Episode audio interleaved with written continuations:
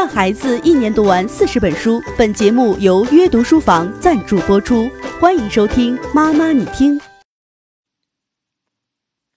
亲爱的家长朋友，你好，我是李小闯。你现在收听的是《妈妈你听》付费版的第十五讲。这一讲我要为你分享一句话，是我最近刚刚看到的一句话，非常的有冲击力。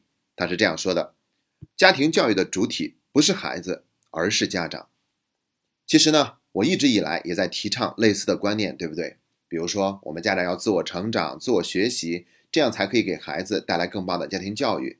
然后呢，我慢慢的引导大家去走上学以为己的成长之路。可以说，我的这种做法呢，它是走的迂回路线。一开始先投其所好，慢慢的再告诉大家，我真正想让大家走的方向是在那里。但是这句话它不一样，它是在直截了当的告诉我们。家庭教育就等同于是家长的成长，所以我们家长就责无旁贷，必须得做好自己。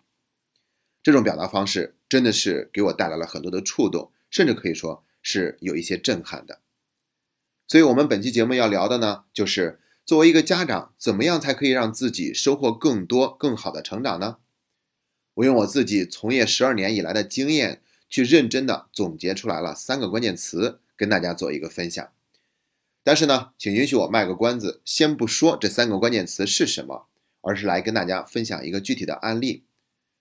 这也是我最近一次做家长讲座的时候，现场发生的一个突发事件。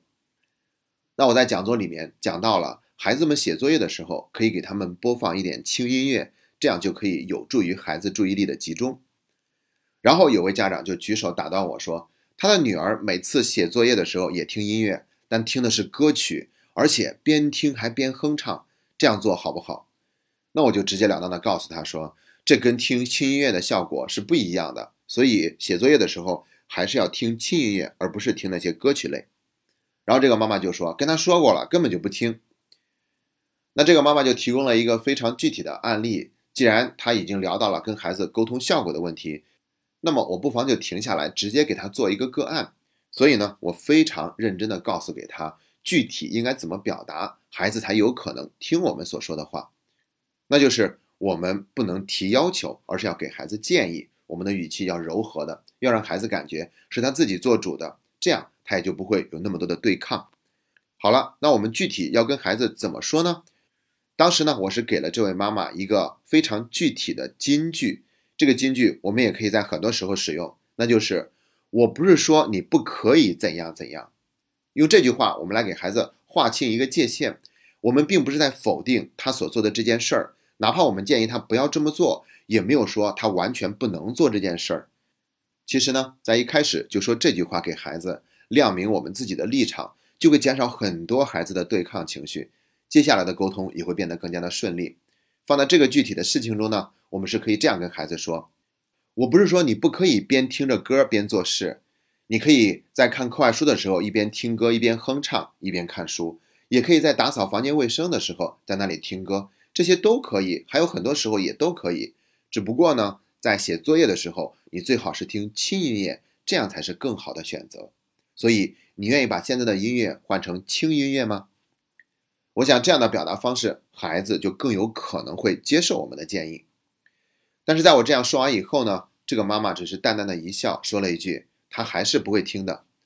说实话，他的这种反应当时有点惹毛到我，我当时情绪一下子就上来了，因为我感受到的是他的态度特别的消极，有一些不耐烦，根本就听不进去我用心给的建议，甚至他对我的建议表达了不屑，就直接说你这些建议都是没有用的。那他在否定我所做出的所有的努力。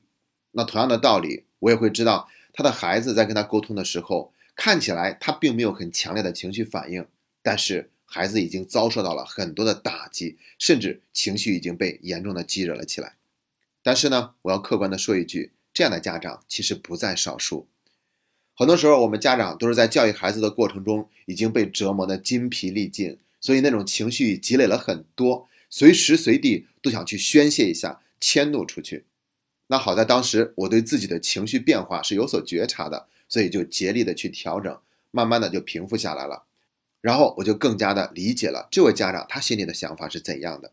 如果概括一下来说的话，那就是他有理想化的追求，并且是以结果为导向的。什么意思呢？也就是说，他希望听到一个建议的时候，这个建议就像灵丹妙药一样，一旦出现在他的面前，所有的一切都为之而变化，从此以后就马上走上了一个跟以前完全不一样的道路。那教育孩子呢，以后也变成了一个极其顺利有效的事情。无论我教育孩子的场景有多少变化，情况是有多么的复杂，都没关系，我可以以不变应万变，所有的事情都可以得到顺利的、自然而然的解决。那其实这就是一种理想化的态度嘛？你看他当时所说的那句话的潜台词就是，即便我按照你所说的这样去做，我家的孩子还是不会听。那这句话既包含了对孩子的不信任，同时呢，也看出来了这个家长他做事情一定要是以结果为导向的。也就是说，除非他能够对结果产生影响，否则我就觉得这个事儿没有意义和没有价值。可事实真的是这样的吗？我们经常会说。要增加孩子的力量，而不要拿走他的力量。我们这样说一句话，也许孩子他真的不会听，但是注意，他会不会比我们以前说的话减少了一点对孩子的伤害呢？有没有去及时的止损呢？这一次不管用，他有没有可能做了一点点的积累，然后慢慢的，终于有一次，我们还在用这样温和而坚定的语气跟孩子沟通的时候，他就听了呢？如果从这个角度上来看，其实哪怕没有改变结果，而我们这样做，它也是有价值的，对不对？那我们不能要求自己一下子就发生翻天覆地的转变，也不能要求必须的结果改变了这件事情才是有价值、有意义的。我们必须要接受现实，尊重客观规律，让改变一点一滴的发生。毕竟那些能够顿悟、彻底发生改变的情况是非常少的。老子曾经说过这样一句话。上士闻道，轻而行之；中士闻道，若存若亡；下士闻道，则孝之。不孝，不足以为道。上士就是那些悟性最高的人，他一旦听说了真理是怎样的，那他马上就开始去行动，而且非常勤奋的去行动，没有任何的疑惑。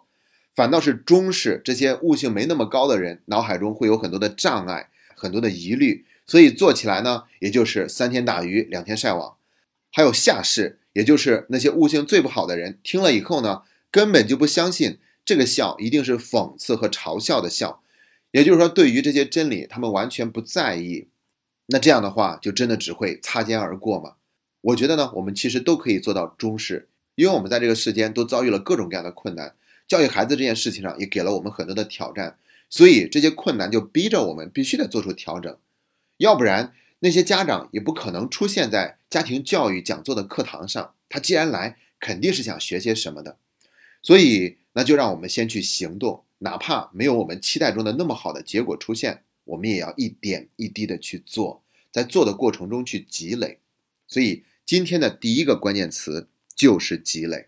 我们要允许自己的成长和转变有一个漫长的过程，只有量变。积累到足够多，才可以发生质变。你不能直接拿结果来衡量。有的时候，你即便调整了，结果也没有如我们所期望的出现。但是至少你没有像以前那样去做了更多的错事，去伤害孩子更多。我们至少已经在止损，然后再慢慢的开始去增添孩子的力量，一点一滴，一点一滴，最终呢，孩子终于消解了内心所有跟我们对抗的情绪。开始愿意跟我们配合，这是第一个关键词积累。第二个关键词叫做臣服，什么意思呢？我们不能期待着事情的结果一定如我们所期望的发生。如果没有发生的话，那我们要接受，这是正常的。其实呢，当我们想一定要找到一种方法，它是可以完全确保有效的，一旦使用的话就可以达到我们的目标，那这种想法本身就是错误的。如果你总是这样想，结果会是怎样的呢？结果就是你会对一种教育方式上瘾，这种教育方式就是控制。再没有比控制更加简单粗暴、有效的去管孩子的方式了。但是这种方式它有很大的代价。看起来呢，它在相当一段时间之内都是有效的，但结果就是，当孩子有一天真的要反抗的时候，那会造成彻底的决裂，而且。这样的控制会给孩子一生都带来阴影，所以说我们不要想着那么简单，真的没有做到那个结果的话，没关系，我们就臣服吧。臣服就是接受，既允许这个事情没有如我所愿，也允许孩子他就是会犯这样的错误，同时呢，也是在允许自己能够犯错误，接受自己做的还不够到位。当我们能够这样的时候，我们就能够静下来，不去执着，不去纠结，而是可以去做更多可以做好的事情。就像我一直在提醒家长的那句话：如果这个孩子注定没有办法像我们期望中的那么优秀，请问你还愿意爱他吗？我想这个答案肯定是肯定的。所以就不要再为那个不好的结果而去纠结了，我们只管去更多的爱孩子就好。这是第二个关键词：臣服。如果您想收听本期节目的全部内容，欢迎在微信里输入“妈妈你听”的拼音全拼，就能找到我们的公众号。关注以后，点击页面正下方的精品课程按钮，就能看到课程的链接入口了。最后再告诉大家一个好消息：上一周我们是公布了一个新的精品课程，叫做写作集训班，是帮助孩子更好的写作文的。本周我们又引进了一个新的精品课程，叫做中小学生必读的名人传记。这个课程它是由阅读书房最强的教师阵容编辑授课，是在用伟人的事迹来激励孩子。这种方式真的是远胜其他一切的教育。这八位名人分别是孔子、诸葛亮、林肯等等，每一节课都在五十分钟以上，而且这个课程是视频授课。全部课程都已经为大家添加了字幕，这也极大的提高了观看体验。你看，一直以来我们都是在鼓励家长学习，家长多读书，现在也算是终于有一档给孩子学习的读书节目了。这个课程原价九十九元，在这里我们是限时一周的时间，优惠价为六十九点九元。一周以后我们会恢复原价。如果你想让孩子跟我们大人一样去读更多的书，看更多的好书。那么这个节目是一个非常合适的选择，希望这期节目能够让你的孩子变得更爱读书，也能够用伟人的事迹去激励自己，有一个更加远大的目标和理想。今天的节目就到这里，再次感谢一直以来你对妈妈你听这档节目的信任和厚爱，谢谢大家。阅读书房联袂本栏目四重教育大礼免费送，扫描节目下方二维码，快来免费领取专属你的大礼吧。